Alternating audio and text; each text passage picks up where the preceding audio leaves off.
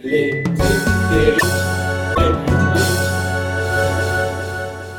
êtes toujours sur Radio 2B avec le Morning. Il est 7h48 et nous sommes avec les terminales Faraday pour les territoires de la République. Ok, coucou les petits potes. Donc pour commencer à vous parler des territoires de la République, je vais euh, déjà commencer par, euh, l'isolement, qui est un enjeu majeur. Donc il faut savoir que les territoires de montagne, ils sont bien plus impactés par l'isolement que le reste du territoire national, pour différentes raisons. Déjà les reliefs montagneux, qui sont souvent escarpés, qui rallongent le temps de trajet, le réseau routier, qui peut devenir impraticable en raison de tempêtes, chutes de neige, verglas, éboulements. De plus, les territoires montagneux présentent une forte dépendance aux voitures pour leur déplacement. En effet, les transports en commun sont très peu développés et peuvent difficilement être mis en place. Le bus ou le covoiturage sont les plus répandus, mais ils restent dépendants de l'état des routes, qui, comme je l'ai dit, peuvent être impraticables pour diverses raisons météorologiques et naturelles. Des solutions existent, bien sûr, comme par exemple des téléphériques, mais ces projets sont coûteux et peuvent difficilement être réalisés. De plus, la fermeture de certaines voies ferrées accentue encore plus ce manque de transport en commun dans ces régions. En outre, ces territoires ont une densité de population très faible. Il faut savoir que 4% de la population de la France métropolitaine vivent sur 25% du territoire national. Donc ceci, ça provoque forcément un éloignement des hameaux et des habitations les uns des autres, qui sont reliés le plus souvent par des routes sinueuses, qui, comme je l'ai dit précédemment, peuvent être régulièrement impraticables. Cet éloignement a pour conséquence directe le rallongement des trajets et l'accès difficile à certains services, comme les soins médicaux, le commerce, la justice, la culture et l'éducation par exemple. Je vais à présent vous parler de l'attractivité de ces territoires. Malgré le préjugé qu'on se fait tous sur la montagne qui va de pair avec le ski, cela est bien plus différent à notre époque. En effet, le il est menacé par car il est menacé par différents facteurs climatiques, environnementaux et économiques. Désormais, les domaines skiables ne misent plus uniquement sur le ski en hiver, mais également sur une multitude d'activités praticables en été, comme le parapente, la luge d'été, la tyrolienne, le VTT et bien d'autres. Une autre solution pour renforcer l'attractivité des montagnes, des montagnes françaises, est la création d'emplois par le télétravail, déjà bien popularisé par le confinement, mais également des, des cours presque numériques, c'est-à-dire avec des cours presque uniquement par visioconférence.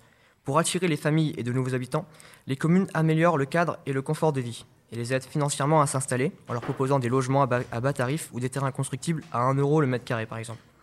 Mais la solution qui fonctionne le mieux pour l'instant reste quand même la redynamisation de ces, territoires, musées, expositions d'art, festivals, musées, expositions, spécialités locales, etc. Et les incontournables balades avec des paysages à couper le souffle qui peuvent être ponctués de sculptures et de tableaux qui rendent les visites de ces territoires. Les solutions ont l'air de fonctionner. Toutes ces solutions ont l'air de fonctionner, puisqu'en août 2021, le nombre de nuitées, c'est-à-dire de personnes passant au moins une nuit, a été dans les massifs montagneux français de 89,4 millions, soit plus de trois fois plus qu'en 2019, qui comptabilisait à cette époque 11,4 millions de nuitées. Je vais maintenant passer la parole à Kais, qui va se faire un plaisir de vous, présenter, de vous parler des conséquences du réchauffement climatique et du tourisme dans les massifs montagneux français. Alors bonjour à tous, donc moi c'est Caïs, comme Brick vous l'a dit, mais le réchauffement spécialisé sur le tourisme et le réchauffement climatique. Donc euh, le tourisme et les effets du réchauffement climatique, ce qu'il faut savoir c'est que les territoires de montagne couvrent 25% du territoire national. 600 communes composées de 5600 communes situées en zone de montagne.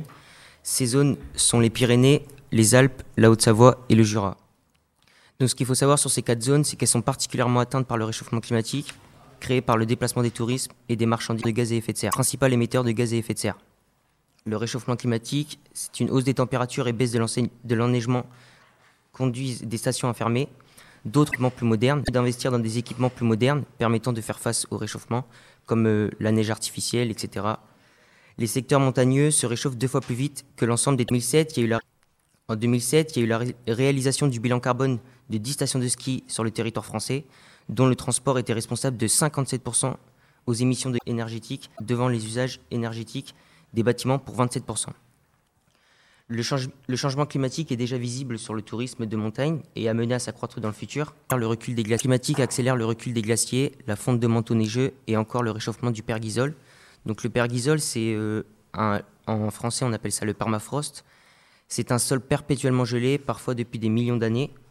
Lui-même atteint par le réchauffement climatique, le dégel du pergysol a pour conséquence l'augmentation de taux de gaz à effet de serre, ici le CO2 et le méthane. Autre exemple, entre 1924 le glacier d'Otsu s'est raccourci de 630 mètres, sa surface est passée de 90 hectares à 31 hectares, soit 65% de perte. Sur la même période, la perte d'épaisseur est estimée à environ 82 mètres. Je vais laisser la parole à Terence. Donc euh, moi c'est Terence. Euh, donc euh, le tourisme il constitue une composante majeure dans l'activité touristique des territoires de montagne. Les retombées, s'estiment à 20 milliards d'euros par an.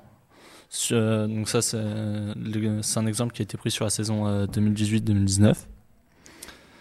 Euh, ces territoires, contribuent euh, à l'attractivité du territoire national. Donc c'est ça, la France est présente euh, à l'international pour ses stations de ski.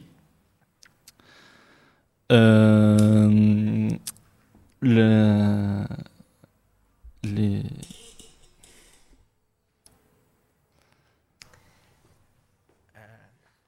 Ok, ok, Terence, et bah c'est cool. Donc euh, bah en gros bah voilà. Donc les enjeux euh, par exemple économiques de ces euh, territoires, c'est déjà les lits froids. C'est les lits froids, qu'est-ce que c'est?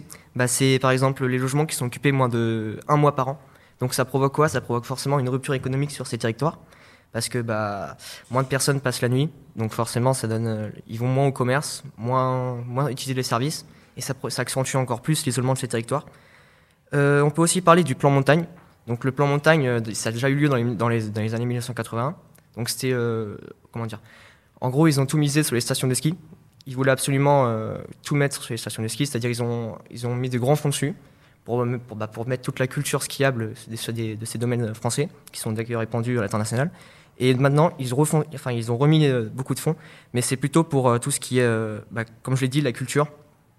La culture, l'œuvre d'art, les musées, les expositions, tout ça pour essayer de redynamiser ces, ces territoires qui sont en manque, en manque cruel euh, de comment dire, en manque cruel de tourisme, de tourisme. Voilà, voilà. Merci de nous avoir écoutés. Merci à tous. Eh bien, merci beaucoup pour cette chronique. Radio, radio 2B, radio 2B, 2B.